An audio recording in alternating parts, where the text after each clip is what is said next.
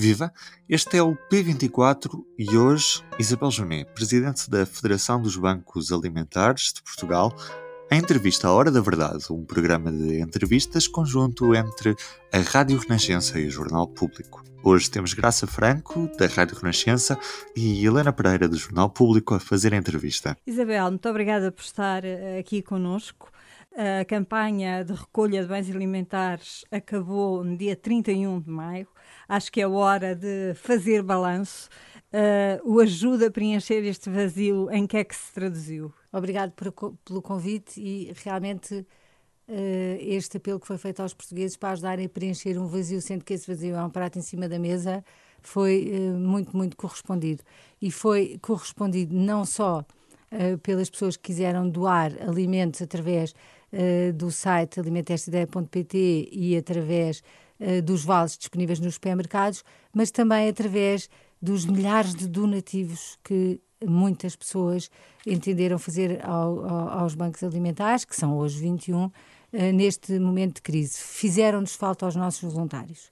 Porque as campanhas do Banco Alimentar, que já existem há quase 30 anos em Portugal, nunca deixaram de ter a presença física de voluntários, jovens, menos jovens, eh, pessoas de todas as, as eh, convicções políticas e religiosas, mas que se uniam para dar de comer a quem tem fome.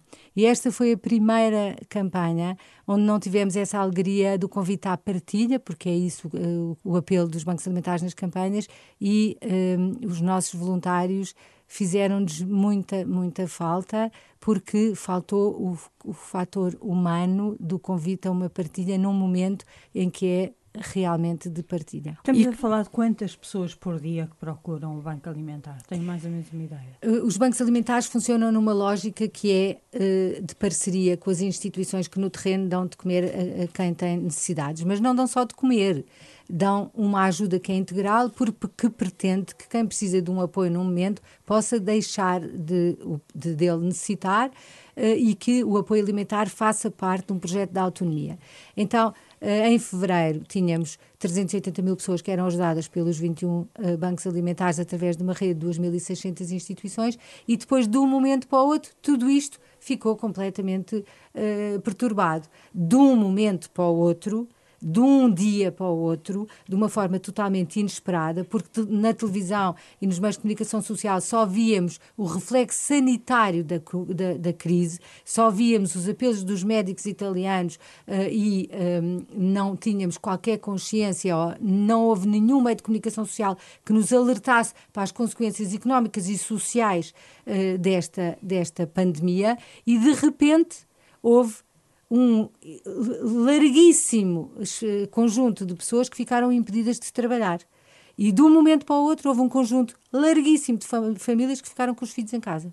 E, portanto, o que é que nós tivemos? Foi uma dupla pressão na sociedade. Por um lado, as, as pessoas não podiam trabalhar porque os, os, sítios onde trabalhavam estavam encerrados, ou porque nem sequer podiam circular uh, num segundo momento, mas, por outro lado, tinham os filhos em casa e tinham que lhes dar de comer quando habitualmente eles comiam na creche, no infantário, na escola, e essa não era uma preocupação das famílias. E agora não só tinham que estar em casa, não tinham dinheiro e tinham que alimentar as famílias. Então, de repente, uh, o que é que se passou? No dia 18 de março, uh, eu achei que tínhamos que fazer alguma coisa e no dia 20 de março lancei a rede de emergência alimentar. E o que é que esta rede pretendia? Pretendia que não falhasse a ajuda a estes 380 mil que já eram ajudados, na sua maioria eh, são pessoas que estão em situação de pobreza estrutural, portanto, pessoas mais velhas que dependem de, de, pensões baixas ou pessoas com poucas qualificações, mas que se vieram juntar, e o número de hoje de manhã são cerca de 60 mil pessoas a mais, uh, que se vieram juntar, todas aquelas que ficaram sem emprego ou que ficaram em layoff e que o layoff em alguns casos ainda não sequer foi pago e, portanto, ficaram com uma situação que era equilibrada de um ponto de vista financeiro para as suas famílias para uma, uma situação totalmente desequilibrada. E ainda com a pressão de terem uma família ter fechada em casa, muitas vezes sem qualquer condição, condições de habitação para ter os filhos em casa. A Isabel viveu duas crises. Uma com o governo de direita, a mais recente, uma crise económica, esta com um governo de esquerda, para não falar das anteriores, porque essa já ninguém se lembra. Mas viu uma diferença de atuação nos dois casos? Há maior sensibilidade social neste governo, pior na do anterior ou vice-versa? Eh, as, as, crises foram muito diferentes. Primeiro, porque uh, esta foi brusca e porque foi absolutamente inesperada, mas uh, também porque daqui, de alguma forma, esta crise tem associado um receio da própria saúde, da própria vida.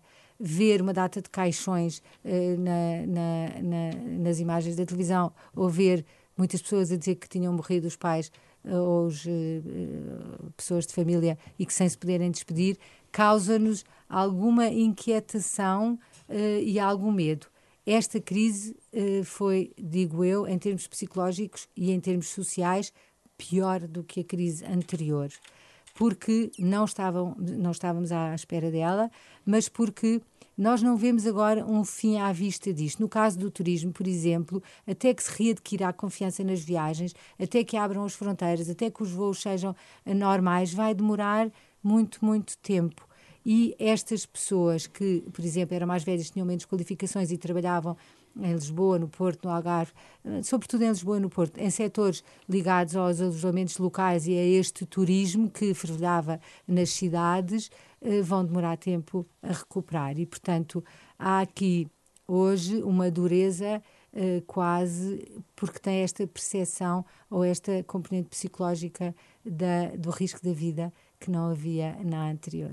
Por fim, o gestor António Costa Silva está a fazer a pedido do governo um plano para a recuperação da economia.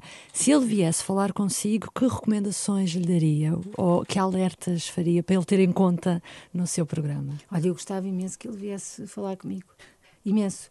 E uh, se ele gostar, eu gostava de o receber comigo, mas gostava que ele visitasse um bairro social uh, comigo para saber aquilo que é preciso não descurar. E o que é preciso não descurar é as pessoas. O que é preciso não descurar são as pessoas que querem pertencer uh, como, uh, de forma integral e como agentes ativos na sociedade e que muitas vezes estão impedidas porque nem sequer podem trabalhar como trabalhadores legais e têm que trabalhar na, clandestinidade. E esta crise afetou imensas pessoas da economia informal, porque nós em Portugal temos uma economia informal fortíssima que ninguém quer ver.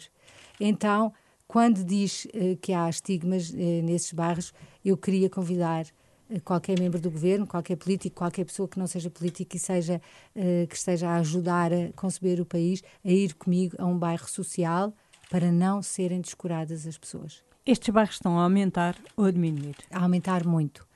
Por exemplo, muito e, eh, por exemplo, na margem sul, com a, subida das rendas uh, de casa, uh, os bairros muito, muito difíceis e muito, muito degradados, como, por exemplo, o segundo Torrão, teve um acréscimo do número de barracas, barracas, muito, muito substancial. De que então, ordem? Muito grande. E, e, e vale a pena ir ver estes bairros. Voltou a haver barracas na cidade de Lisboa porque as pessoas tiveram que largar a sua casa, ou porque não aguentaram a renda, ou porque deixaram de ter trabalho e vivem em condições muito, muito precárias. E nós temos um problema de habitação gravíssimo nestes bairros, e este é um tema que deve ser resolvido, mas de uma forma integral. Por isso, quando eu digo que eh, nós gostávamos que não fosse precisa assistência alimentar, era porque nós gostávamos que todas estas pessoas pudessem participar ativamente, mas de uma forma plena, tendo uma, uma casa decente, podendo que os filhos tivessem acesso a um ensino uh, decente que lhes permita ter uma, uh, um futuro diferente daquele que os pais têm. Uhum. Em todos os momentos, a fidelidade continua consigo, para que a vida não pare. Fidelidade Companhia de Seguros S.A. E do P24 é tudo por hoje. Resta-me dizer-lhe que pode ouvir a entrevista completa através do site do Público, em público.pt, e também na Rádio Renascença, depois da uma da tarde. o público fica no ouvido.